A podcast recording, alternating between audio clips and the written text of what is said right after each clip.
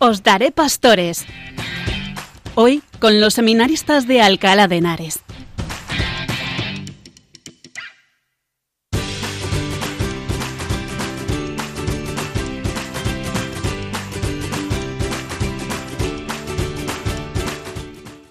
Daré a los sacerdotes la gracia de mover los corazones más endurecidos. Con esta cita comenzamos la segunda edición del programa Os Daré Pastores, presentado por el Seminario de Alcalá de Henares. Un saludo y nuestra oración a nuestros oyentes, especialmente a los ancianos y a los que están sufriendo por causa de la enfermedad u otra situación. Esta frase quizá a algunos les sonará y quizá a otros no, es la novena promesa que nuestro Señor Jesucristo reveló a Santa Margarita María de Alacoque, la apóstol del corazón de Jesús, cuya memoria celebramos el pasado 16 de octubre en un año muy especial, el del centenario de su canonización. Fue un 13 de mayo de 1920 cuando esta monja salesa de Paray-le-Monial, Francia, fue elevada a los altares por el Papa Benedicto XV, y cuando, paradojas de la vida, estaba dando sus últimos coletazos la pandemia de la mal llamada gripe española, que se llevó a más de 40 millones de personas en el mundo. Me voy a presentar. Me llamo Francisco y soy seminarista de Alcalá y estudio tercero de teología. Pero en este programa no estoy solo, sino que estoy acompañado por otros seminaristas, Juan Pedro y Víctor, que estudian segundo de teología. Muy buenas noches, Juan Pedro y Víctor. Buenas noches, Francisco. Yo soy Juan Pedro, soy estudiante de segundo de teología y pues aquí estamos para contaros bastantes cosas.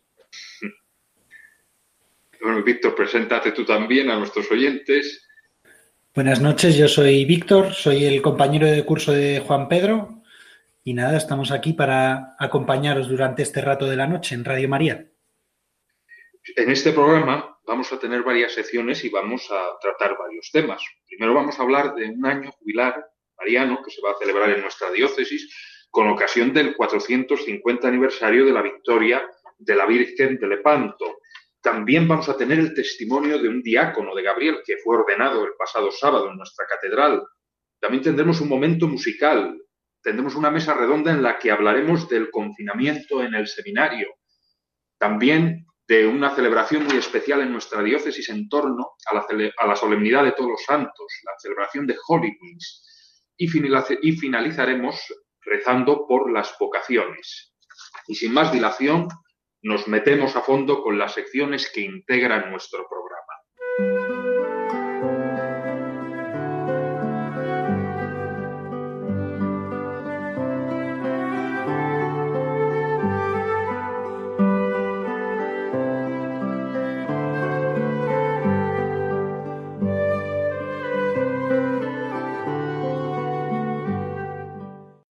El 7 de octubre de 1571 se produjo la batalla de Lepanto, por lo que el próximo año, 2021, si Dios quiere, se cumplirán 450 años de esta batalla que enfrentó a la Liga Santa, formada por los estados pontificios, el Imperio Español, la República de Venecia, la de Génova y el Ducado de Saboya y la Orden de Malta, contra los otomanos, a cuya cabeza estaba el sultán turco Selim II. Para capitanear a la Liga Santa, el Papa San Pío V eligió a Juan de Austria, que tenía nada más ni nada menos que 24 años. Dada su edad, el rey Felipe II le puso como mentor a don Luis de Requesens, comendador mayor de Castilla en la Orden de Santiago, cuya sede estaba en Villarejo de Salvanés, un pueblo que pertenece hoy a nuestra diócesis de Alcalá. El formar una unión de reinos cristianos para frenar la avalancha del Islam no fue una tarea fácil, debido a la desunión que había entre los príncipes cristianos, pero su santidad, el Papa Pío V, y la generosidad de España logró que se pudiese llevar adelante. El Papa confirió un sentido religioso a la batalla. Para ello, preparó espiritualmente a las tropas que integraban la Liga Santa por medio del envío de predicadores. Antes de entrar en batalla, se celebró la Santa Misa con confesiones, y en el momento en que se producía la batalla, el Papa Pío V oraba en su oratorio privado en Roma, ante una imagen de la Virgen del Rosario pidiendo su intercesión. Unos días antes del desembarco, en ese mismo oratorio, ante esa misma imagen tuvo una visión que le anticipó la victoria de la Liga Santa.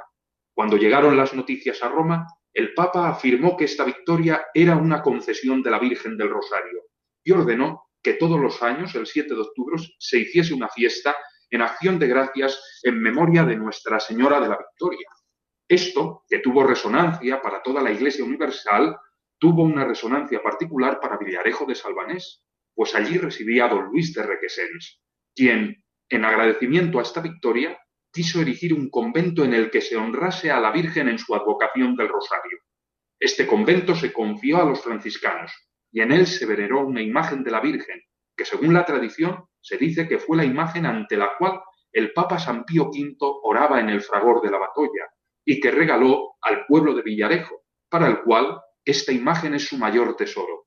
Con el tiempo, esta Virgen fue llamada de la Victoria, y su historia y los milagros que se le atribuyeron hicieron que alcanzase gran devoción entre los fieles, convirtiéndose en una estrella del cielo fijada en el mar de Castilla. Con motivo de esta efeméride, nuestro obispo solicitó a la Sagrada Penitenciaría de Roma la celebración de un año jubilar y el pasado 7 de octubre, fiesta de Nuestra Señora del Rosario, en nombre del Santo Padre, nos la ha concedido, este año comenzará, si Dios quiere, el primer domingo de Adviento y se clausurará el domingo de Cristo Rey del año 2001. Durante todo este año, la imagen de la Virgen de la Victoria y su convento de Villarejo de Salvanés se convertirán en lugares de peregrinación y de oración. Este jubileo servirá, en palabras de nuestro obispo, para recordar un signo de la intercesión de María y que ella intercede por cada uno y se muestra como madre. Para conocer un poco más cómo se va a celebrar este jubileo, hemos invitado al párroco de Villarejo de Salvanés, don José Luis Loriente. Buenas noches, don José Luis. Buenas noches. ¿Cómo se está preparando la celebración de este año jubilar? Pues mira, hoy mismo hemos tenido una reunión la comisión de la parroquia para tratar diversos aspectos, entre otros hacer una secretaría para ir un poco pues eh, recabando y ir apuntando en la agenda por las celebraciones que vamos a tener y los peregrinos o las personas que quieran participar en el jubileo. ¿Qué celebraciones están pensando en realizar para este próximo año jubilar? Pues en principio nosotros tenemos por parte de la parroquia del pueblo eh, una misa mensual jubilar para la gente del pueblo, más las que luego pues nos vayan pidiendo la gente que venga de fuera, los peregrinos que vengan de fuera. Además de eso, pues también tenemos las jornadas diocesanas que se van a convertir la mayoría de ellas, de las distintas delegaciones, pues en jornadas también jubilares. Y todo eso es lo que tenemos que ir cuadrando en un calendario. Y bueno, pues esperando también que con la situación que tenemos, pues también la gente quizá individualmente o por familias, pues se anime a, a venir. Se esperan, como usted ha dicho, con esta situación del COVID-19, se esperan que vengan muchas personas a Villarejo de la diócesis y no solamente a la diócesis. Bueno, pues esto ya nos pone un poco, pues, en, no sé si en duda, pero sí, bueno, ya no, las expectativas no son las mismas que cuando empezamos justo antes de la pandemia a preparar esto, ¿no? Pero bueno, pues con la ilusión también de que, bueno, hay distintas formas de poder participar. También los fieles eh, que están enfermos o la gente anciana, pues rezando también el rosario delante de una imagen de la Virgen, también pueden ganar este, este jubileo y conectar espiritualmente con Villarejo. Usted, que es el párroco de Villarejo, ¿qué, espera de la celebración de este año jubilar? ¿Qué frutos espera de ella? Pues yo espero, lo primero, la bendición de nuestra Madre para el pueblo de Villarejo de Salvanés. Luego, pues todas estas cosas siempre mueven la fe de la gente. Eh, nos hacen pues ponernos al servicio del Evangelio y de alguna manera también pues revitalizan siempre la parroquia. Entonces, eh, por una parte lo que digo, el, bien espiritual que nos puede hacer a cada uno y como también como comunidad cristiana y luego pues un bien más, digámoslo por así decir, eh, pues apostólico, más de, militancia cristiana, porque nos, nos ayuda siempre pues el dar testimonio de nuestra fe, tener que acoger a la gente, pues nos ayuda también a, fortalecer esa fe.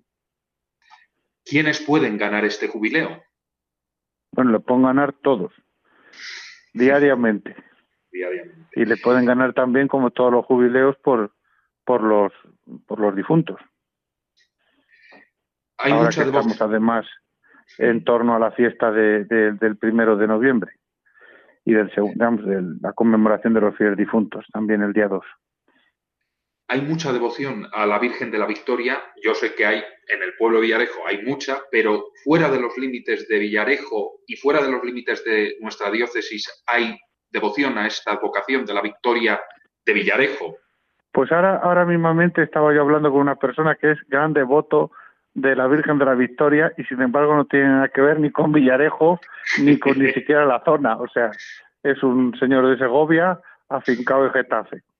Y, y, sí lo ha habido. ¿eh? Es decir, eh, ahora se van perdiendo las costumbres, las tradiciones, pero antes la Virgen de la Victoria en todo el sureste de Madrid y en La Mancha era un santuario de peregrinación el día 7 de octubre donde la gente venía pues en, camiones, en carros, durante los años 40, 50, eh, fue, tuvo, por así decirlo, diríamos en un lenguaje de ahora, mucho tirón, ¿no?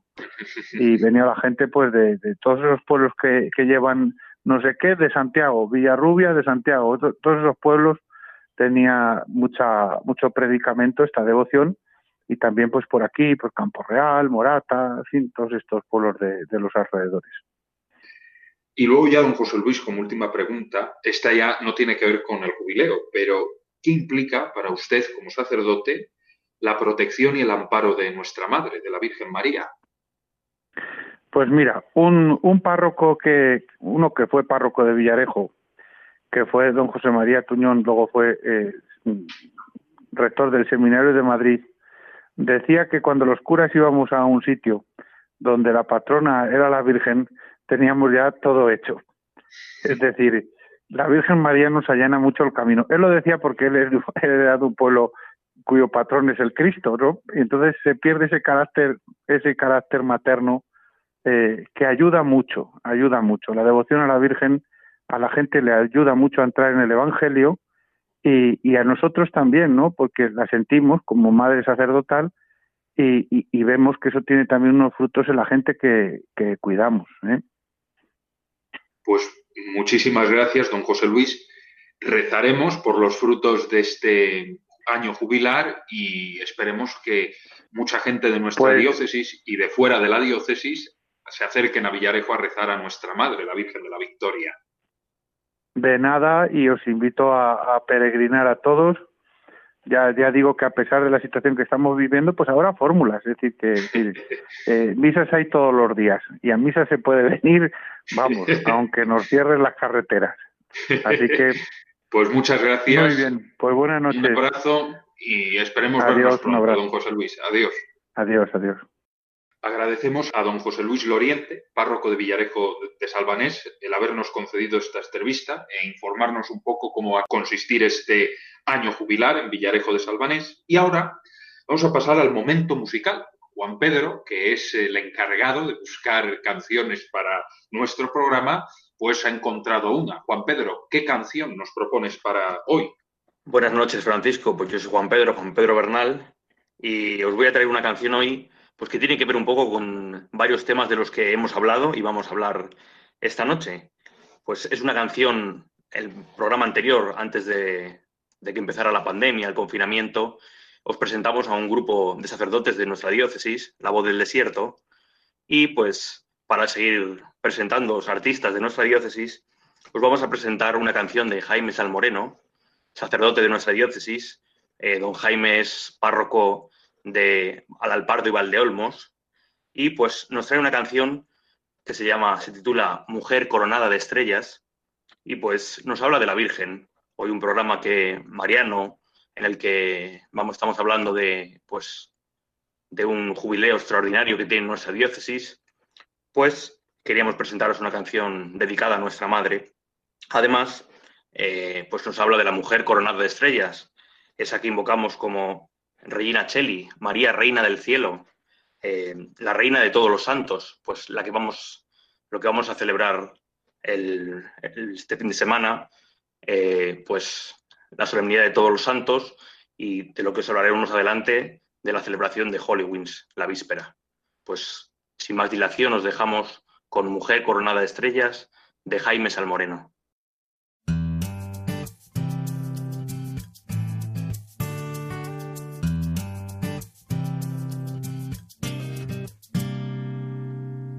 Señora amada, amante y ensalzada, entonces una niña sin entender, llena de gracia doncella consagrada, el Señor está contigo, alégrate.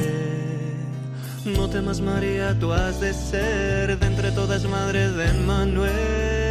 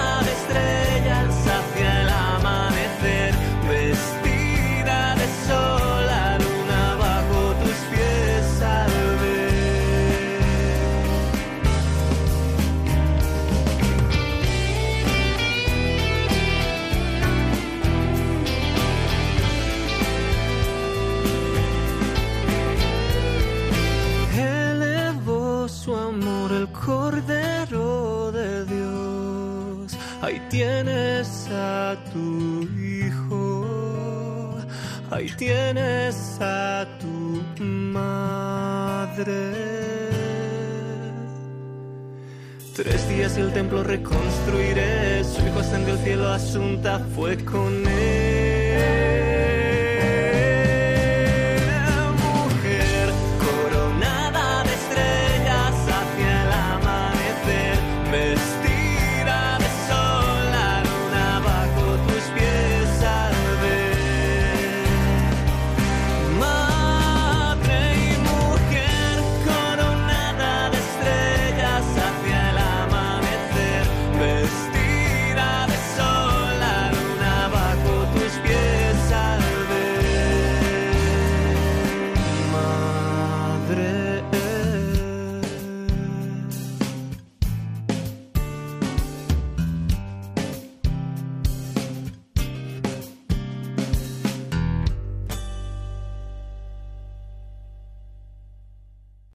Pasado 24 de octubre fue el memoria de San Antonio María Claret, un compañero nuestro, Gabriel Rincón Castelbón, fue ordenado diácono de la Iglesia por manos de nuestro obispo don Juan Antonio Reichpla en el marco de una solemne celebración en la SEO Complutense. Él, que está gozando de las primicias de este ministerio, nos va a contar un poco qué es esto de ser diácono. Así que, Gabriel, te cedo los micrófonos para que les expliques ese ministerio que estás empezando a, gozar. Ahí te, dejo los micrófonos para que les, se lo cuentes. Muchas gracias, Francisco. Muy buenas noches a todos. Como acaba de decir mi compañero, pues por la gracia de Dios y mediación de la Iglesia, fui ordenado diácono el pasado sábado 24 y se me ha pedido que, explique un poco la, la grandeza de, este sacramento, de este regalo que he recibido. Tarea harto compleja, pues espero tener por lo menos unos cuantos meses para, ir profundizando y meditando en, en la grandeza de este misterio y de este ministerio que he recibido. Pero bueno, intentaré al menos bosquejar ligeramente lo que, lo que sabemos y lo que he llegado yo a saber sobre este sacramento. En primer lugar, el, el diaconado en sí no es, no existe el sacramento del diaconado. El diaconado forma parte del sacramento del orden, que está formado por tres grados. El principal, la, plenitud del sacramento del orden, la plenitud la, tiene el episcopado, que podríamos decir que es la plenitud del sacerdocio. podemos decir, afirmamos que es la plenitud del sacerdocio.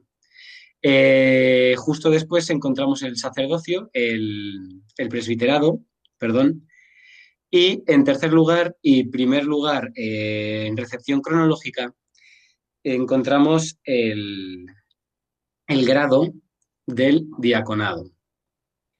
Y bueno, pues este grado, este primer grado mm, cronológico, este grado inferior de la jerarquía ministerial, eh, tiene una serie de notas características que lo diferencian de los otros dos. En primer lugar, yo no soy sacerdote aunque participo del orden sacerdotal, y por la gracia del sacramento he recibido, valga la redundancia, una gracia que se denomina carácter sacramental.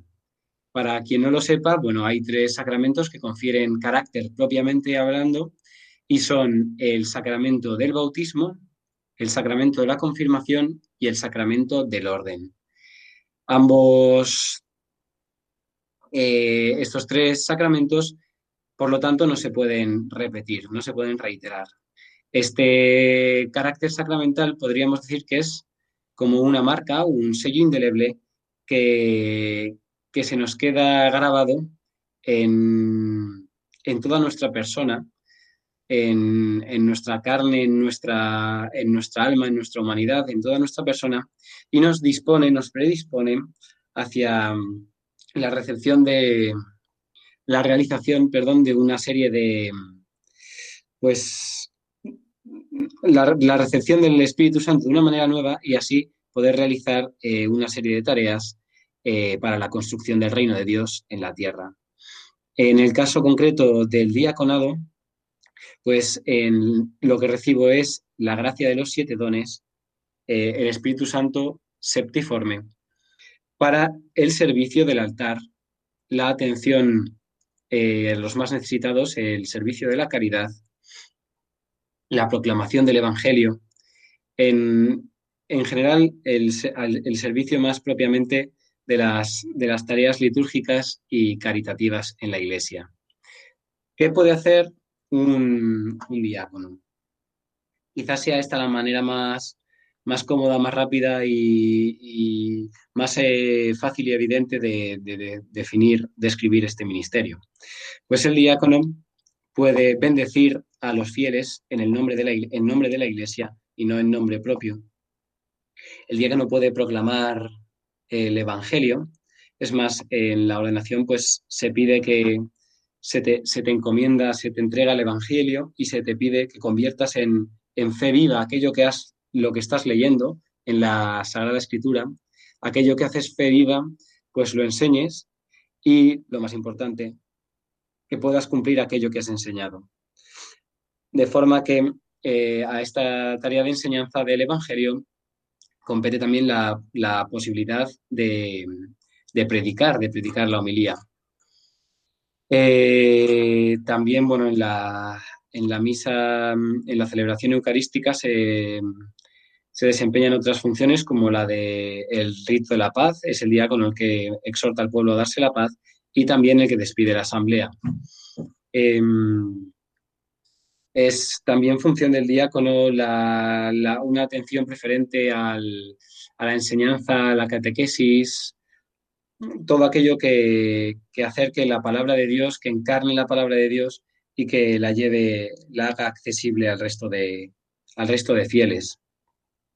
Como todo ministerio en la Iglesia, es un separar a la persona que recibe el sacramento para el servicio de aquellos que, del resto de sus hermanos, ¿no? Como, de modo que yo, eh, pues he sido puesto aparte para poder servir por completo eh, mediante mi servicio al obispo al resto de mis hermanos eh, bautizados.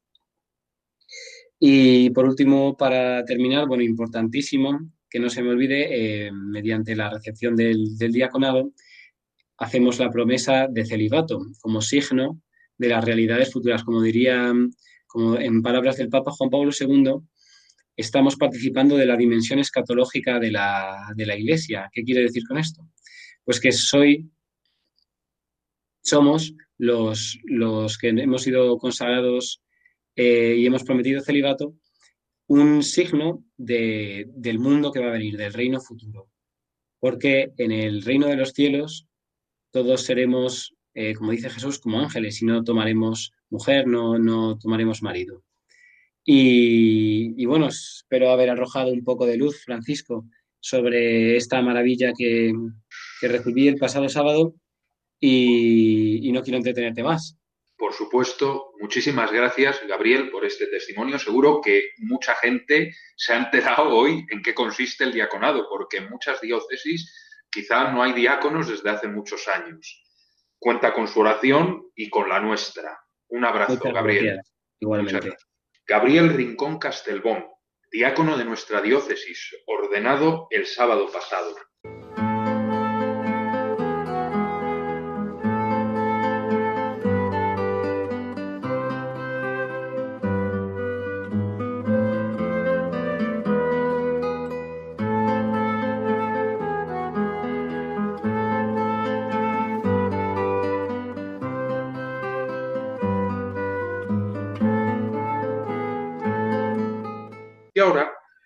Pasamos a la mesa redonda.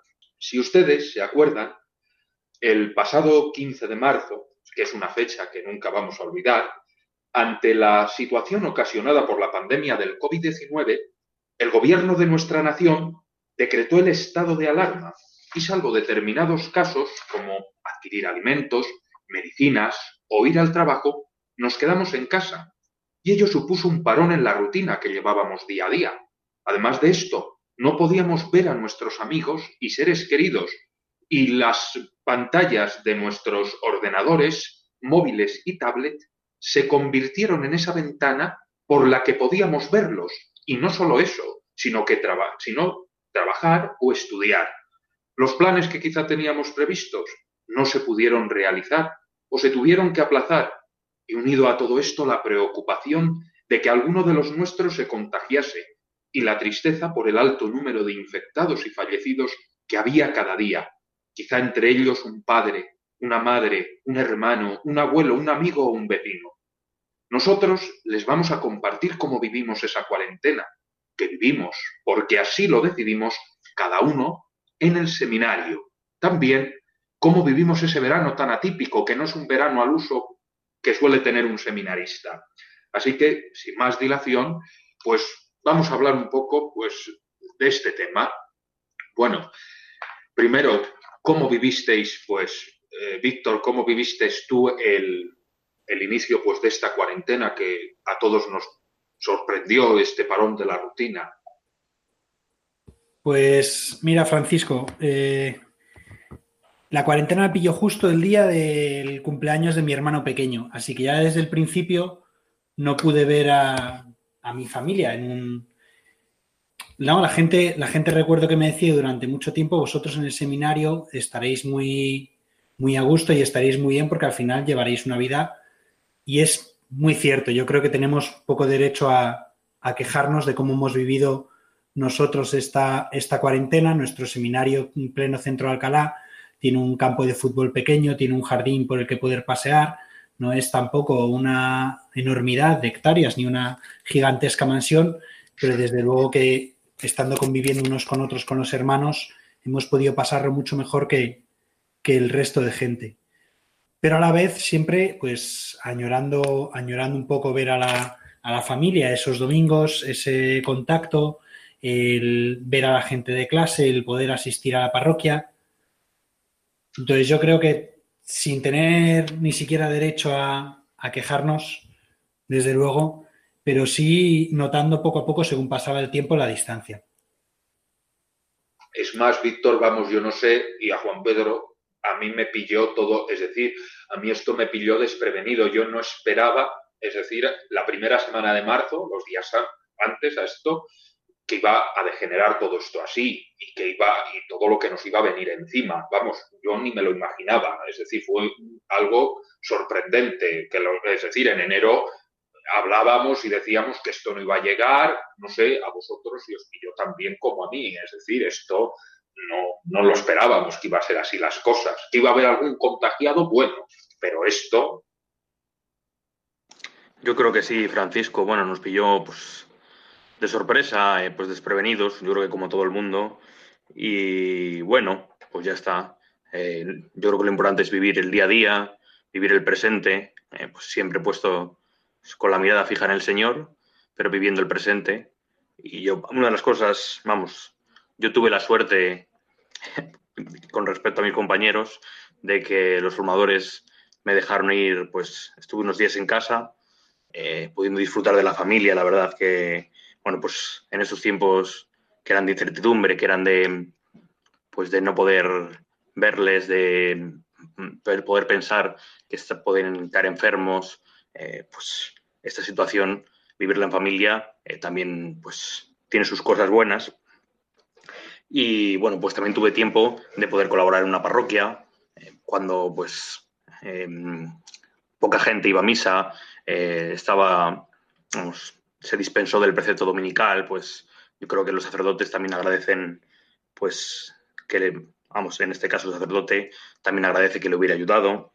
Y yo creo que, pues, que siempre es importante vivirlo desde el Señor, sobre todo en nosotros que vamos a ser eh, sacerdotes, pues, como dice el, el responsorio de, del común de pastores, este es el que ama a sus hermanos, el que ora mucho por su pueblo, pues Debemos vivirlo como seminaristas desde, desde la oración, rezando por los afectados, eh, como creíamos que así decíais, y cuando volví así hacíamos, eh, con exposición del Santísimo, eh, ofreciendo el Santo Rosario pues por el fin de la pandemia, por los enfermos, por los afectados, tanto económicamente como pues un poco más socialmente o psicológicamente, y también pues rezando por los difuntos, que es una gran obra de caridad. Además, eso quería yo preguntarte una cosa, Juan Pedro, porque tú viviste un poco en la cuarentena fuera del seminario y viviste la Semana Santa. Nosotros aquí en el seminario, pues la celebramos mm, más solemnemente, estábamos aquí juntos, pero tuvo que impresionar, ¿no? Celebrar las celebraciones litúrgicas de la Semana Santa casi sin nadie, ¿no, Juan Pedro? Sí, prácticamente, pues yo iba a una parroquia de pues de aquí de la ciudad de Alcalá, que me pilló muy cerquita de casa, no la mía de origen, eh, porque mi párroco de origen estaba eh, pues afectado por la epidemia, eh, se contagió de, coronavirus y pues una Semana Santa, digo, yo, siempre digo que muy especial a quien me pregunta, porque bueno, también muchas veces nos quedamos en lo externo de la Semana Santa y no en lo importante, lo que estamos celebrando, pues eh, que es el paso del Señor, es la Pascua, es su pasión, es pues la última cena tan importante para los sacerdotes, esa institución de la Eucaristía, del sacerdocio, pues yo creo que es eh, volver a lo fundamental, volver a pues a centrarse en lo importante que es el Señor, volver la mirada a Él, que es lo que habíamos celebrado durante la cuaresma. Eh, pues también es, es muy bonito, yo creo, esa imagen que nos decía en esta cuarentena, esa cuaresma, que vivimos esa cuaresma de mucha gente que no podía ir a misa, mucha gente que no se podía pues mover, pues eh, yo creo que es importante vivirlo desde, ese, desde esa orientación, con la mirada fija puesta en lo importante, volviéndose, volviéndose hacia el Señor. Ahora que dice Juan Pedro lo de la, la cuaresma y toda la, toda la Semana Santa, recordaba quizás por compartirlo con nuestros, con nuestros oyentes en esta noche, cómo nosotros vivimos por primera vez en, todo el tiempo que lleva el seminario abierto una, Semana Santa, pudimos celebrar la Semana Santa y el, y el paso del Señor todos juntos como seminario. Normalmente eh, durante esos días estamos cada uno de pastoral en sus parroquias y días que son muy especiales evidentemente para nosotros, los vivimos separados unos de otros. Entonces fue muy bonito poder celebrar todos juntos el, jueves la, cena del Señor, poder vivir juntos el viernes de pasión, celebrar el sábado por la noche, ya el, el domingo, ¿no? la vigilia pascual. Entonces, por compartirlo con ellos, que dentro de las cosas malas que ha tenido esta pandemia también podemos encontrar muchas cosas positivas. Luego, además, nosotros, pues eh, sí supuso un parón, pero la, rutina del seminario, la vida del seminario siguió. Vida de oración, celebración de la Santa Misa, tiempo de estudio y también tiempo de formación. Eh, aprovechamos también a crecer en la formación.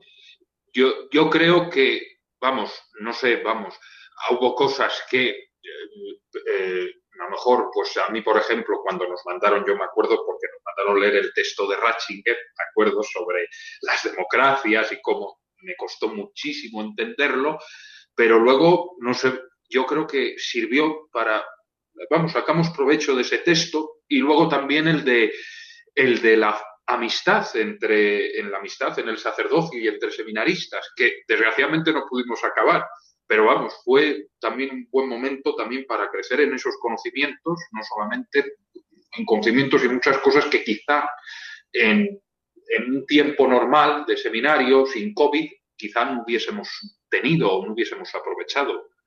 Sí, la verdad, yo creo que además en nuestro seminario como, como caso especial que tenemos que viajar mañana, por la mañana a San Damas o ir a Madrid y perdemos, perdemos mucho tiempo en la, en la furgoneta supone también eh, un horario un poco diferente y quizás de lo que nos gustaría.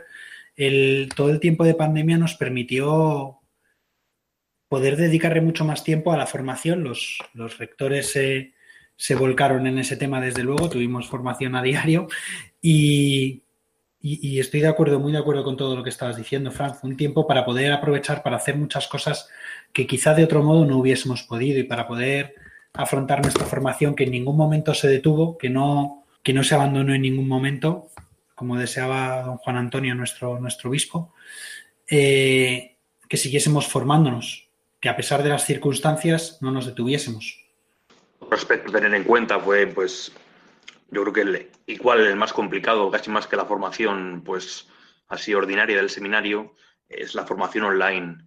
Vamos, esto que ahora eh, yo desde aquí mando un saludo, un recuerdo a todos los estudiantes, eh, que entre ellos nosotros, que estamos pasando por un periodo diferente en cuanto a formación académica, pues fue al principio un, verdadero problema, pues contactar con los profesores, intentar tener clases online, trabajos, eh, pues eh, sobre todo vivirlo desde esa incertidumbre, desde psicológicamente, pues no estar preparado para ello, tanto pues, psicológicamente, como hemos dicho, como en, en un sentido de medios.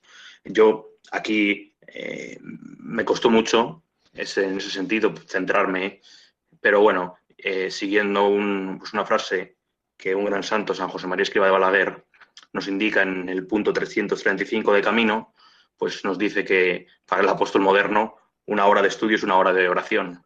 Pues yo creo que es muy importante eso que nos cuesta, ese estudio pues diferente, que no es el de siempre, ofrecerlo pues por tanta gente que lo está necesitando, por, pues lo ofrecimos y lo ofrecemos por tanta gente golpeada por la pandemia del COVID y yo creo que es bastante importante verlo desde ese, desde ese sentido.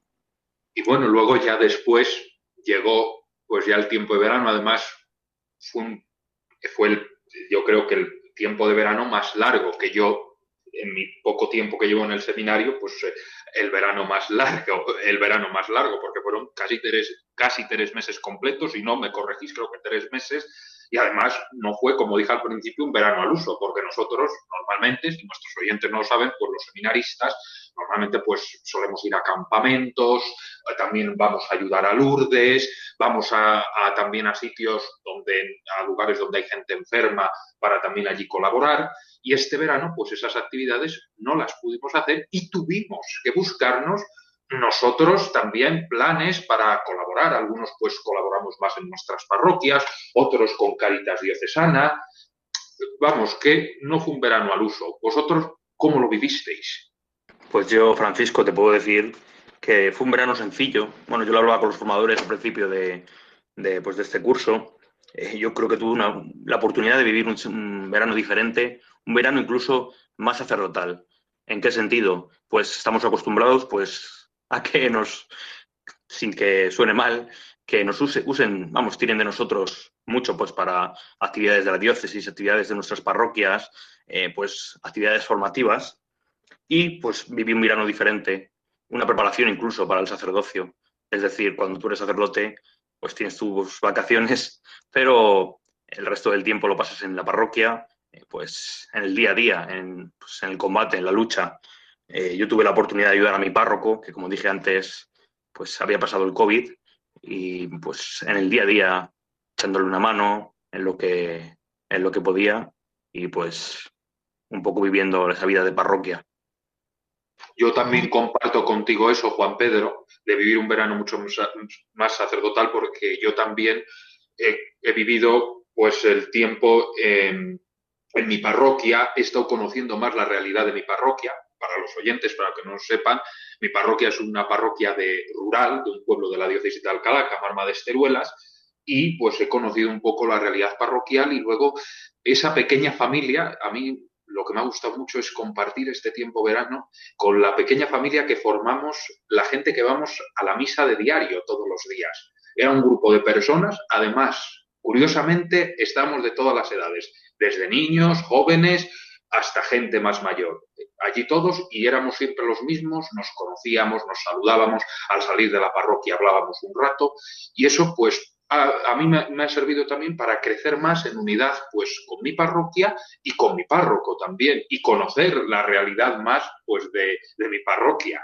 Muy, muy brevemente, porque ya habéis dicho muchísimas cosas. Yo aproveché este verano, eh, después de todo lo que habíamos visto y de haber estado fuera del seminario, quería, quería echar una mano y participar. Y como tengo la, suerte de, de, conocer a gente dentro de la Caritas Diocesana, y sabía que necesitaban quizás alguna mano, me acerqué y he tenido la oportunidad de descubrir y de comprender mejor cómo funcionan, cómo distribuye la Iglesia, porque al final es una obra de la Iglesia, no es una ONG aparte, cómo la Iglesia misma distribuye esa caridad de Cristo directamente con, con aquellos que más lo necesitan, a través de todas las parroquias de la diócesis y, luego también aprovechar el tiempo durante, durante también para estar con la parroquia, con el párroco, disfrutando un poco en, mi parroquia, que es Santiago aquí en Alcalá de Henares, y poco más ya, disfrutando con la familia también.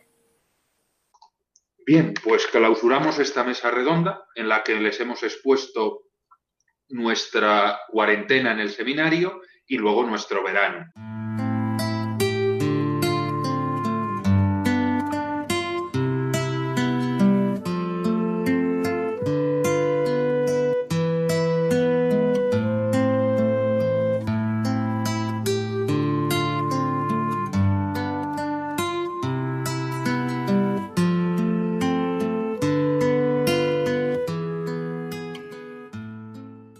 Ustedes se acercan a Alcalá de Henares la tarde del 31 de octubre, víspera de la solemnidad de todos los santos y no en esta situación del COVID-19, y se pasean por el entorno del aseo complutense, quizá verán entre muchos que van disfrazados de zombis, esqueletos y demás fauna mortuoria a niños disfrazados de ángeles y de santos. Y quizá ustedes vean una procesión de niños y padres portando la imagen de San Miguel Arcángel y fotos de los santos y cantando Osana en lo alto del cielo, unido al clamor de las campanas de nuestra catedral. Esta celebración se conoce con el nombre de Holidays, que es un juego de palabras que significa la santidad vence y que se celebra en nuestra diócesis desde el año 2011. Para saber qué es esta fiesta, cuál es su motivo y significado, Juan Pedro ha entrevistado al delegado de pastoral vocacional de nuestra diócesis y también director espiritual de nuestro seminario, don Francisco Rodríguez. Les cedemos los micrófonos para que nos cuente. Buenas noches, Francisco. Soy Juan Pedro y hoy tenemos aquí con nosotros, esta noche, a don Francisco Rodríguez, que aparte de ser director espiritual del seminario diocesano de nuestro seminario, es director de la Escuela de Evangelización y nos va a contar, pues, un poco como hemos adelantado, qué es esta fiesta de Holy Wings. Buenas noches, don Francisco, en primer lugar, queremos que nos cuentes, pues, por qué celebramos Hollywins, qué quiere subrayar esta fiesta y también, pues, y muy importante este año, cómo se va a celebrar, cómo se va a desarrollar con las restricciones que tenemos actualmente por la pandemia del COVID. Muchas gracias. Buenas noches, Juan Pedro y oyentes de Radio María. Antes de nada, agradecerte la invitación a participar en el programa.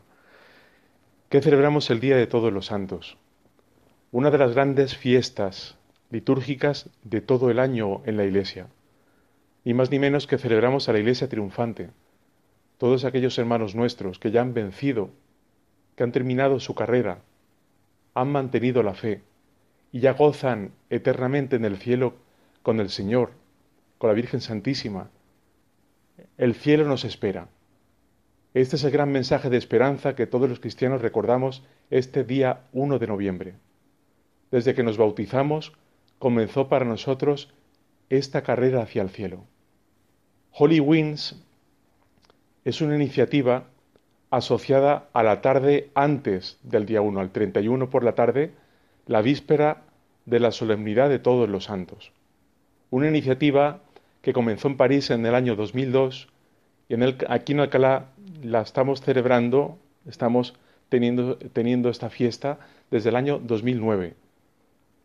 Una iniciativa que quiere dar contenido cristiano a esa tarde. Una tarde que, como todos sabemos, se celebra en muchos sitios Halloween, donde lo feo, lo monstruoso, los sustos, los disfraces macabros, la muerte, el diablo, parece que han cobrado protagonismo en nuestra sociedad.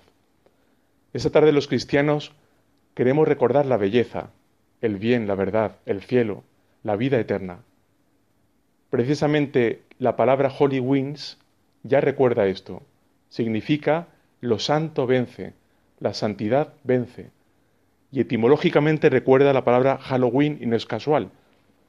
De un modo que la misma palabra nos habla que esta tarde tiene un contenido, un sentido distinto. Esta tarde hay que hablar del cielo, de los santos, de la belleza, de la vida eterna.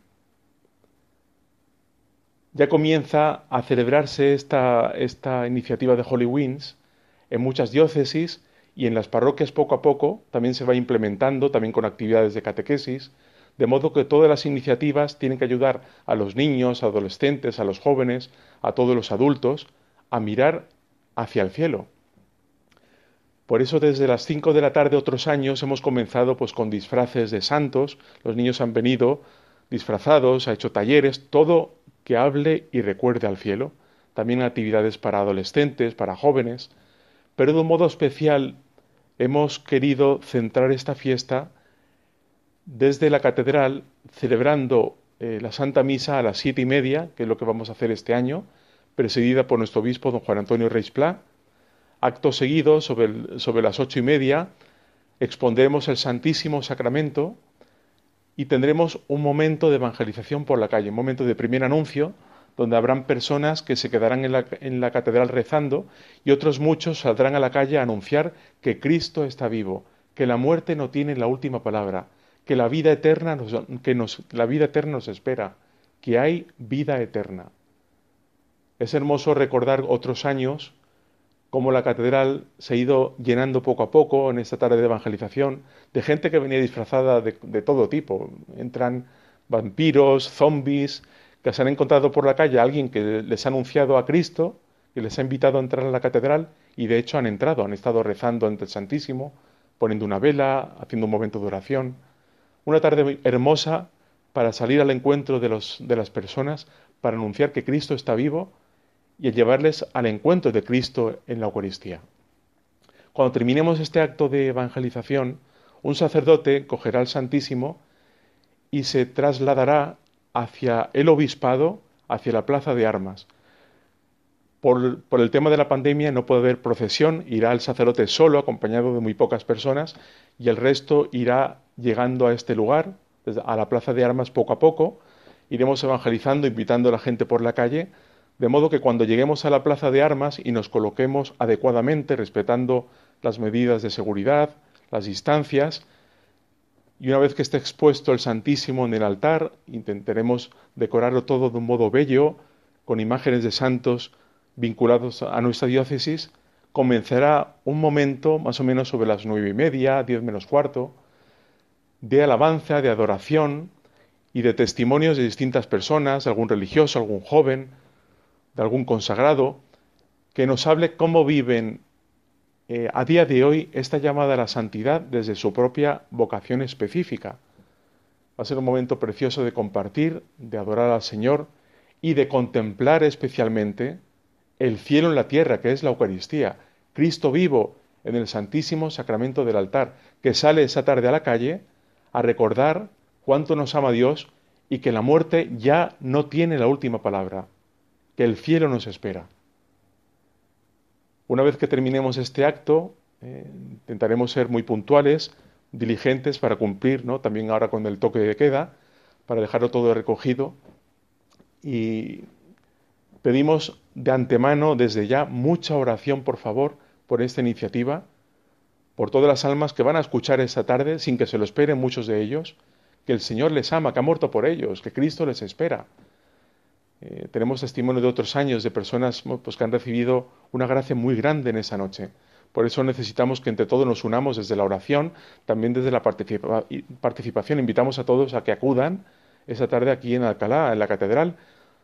Todo este acto está detalladamente puesto en la página web del obispado, obispadoalcalá.org. Ahí se busca en la sección de, noticias eh, pues la entrada Holy Winds con un cartel con toda la descripción pues, de este evento. Pues nada, damos gracias a Dios por poder mm, permitirnos participar de esta iniciativa aquí en Alcalá y en otros lugares de la diócesis y del mundo que también se hará. Pues muchas gracias por vuestra atención y contamos con vuestra oración. Que Dios os bendiga. Buenas noches, don Francisco, y muchas gracias. Esperemos que les haya quedado claro a nuestros radioyentes en qué consiste esta fiesta de Holy y que aquellos que nos quieran acompañar y puedan, pues lo hagan este 31 de octubre, aquí en Alcalá de Henares. Muchas gracias y buenas noches.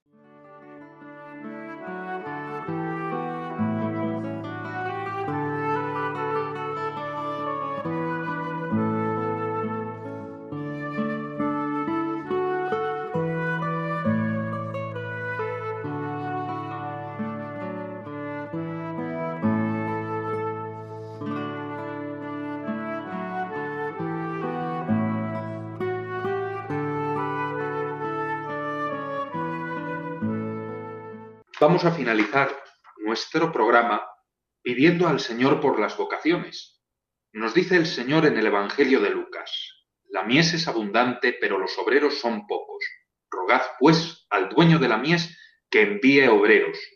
Yo te invito a ti, que me escuchas, que quizá estás sentado en el sofá del salón, o en una silla de la cocina, o tumbado en la cama con el transistor debajo de la almohada, o en la cama de un hospital, o preocupado porque un familiar tuyo está ingresado con el COVID en un hospital, a que reces esta oración a la par que Juan Pedro la va recitando. Cuida, Señor, a los sacerdotes, cuyas vidas se consumen ante tu altar, porque son tuyos. Protégelos porque están en el mundo, aunque no pertenecen al mundo. Cuando los tienten y les seduzcan los placeres terrenos, acógelos en tu corazón. Confórtalos en las horas de soledad y de tristeza, cuando toda su vida de sacrificio por las almas les parezca inútil. Cuídalos y acuérdate, Señor, de que no tienen más que a ti, y de que, sin embargo, sus corazones son humanos y frágiles. Guárdalos tan puros como la hostia que diariamente acarician, y dígnate, Señor, bendecir todos sus pensamientos, palabras y acciones. Virgen Inmaculada, Reina y Madre de los sacerdotes, acógelos en tu corazón. Bueno, pues tras haber visto eh, en qué va a consistir el año jubilar mariano por el 450 aniversario de la Virgen de la Victoria de Lepanto, tras conocer en qué consiste el ministerio del diácono, cómo ha sido nuestro confinamiento en el seminario, cómo celebramos en nuestra diócesis la solemnidad de todos los santos, y tras haber pedido al Señor por las vocaciones y por los sacerdotes, solo nos queda despedirnos, y darles las gracias por habernos escuchado. También dar las gracias a aquellos que han estado conmigo aquí en el programa colaborando. Juan Pedro Bernal, muchas gracias. Muchas gracias, Francisco, y buenas noches. Buenas noches a todos los radioyentes de Radio María. Y a Víctor Hervías también, muchísimas gracias. Muchas gracias a ti, Francisco, y buenas noches para nuestros oyentes. Muchas gracias por estar con nosotros. Nos despedimos hasta otra próxima edición del programa Os Daré Pastores, presentado por el Seminario de Alcalá, y les pido una cosa, que recen por nosotros y nuestro seminario y por las vocaciones. Hasta otra y siempre en Cristo y por Cristo.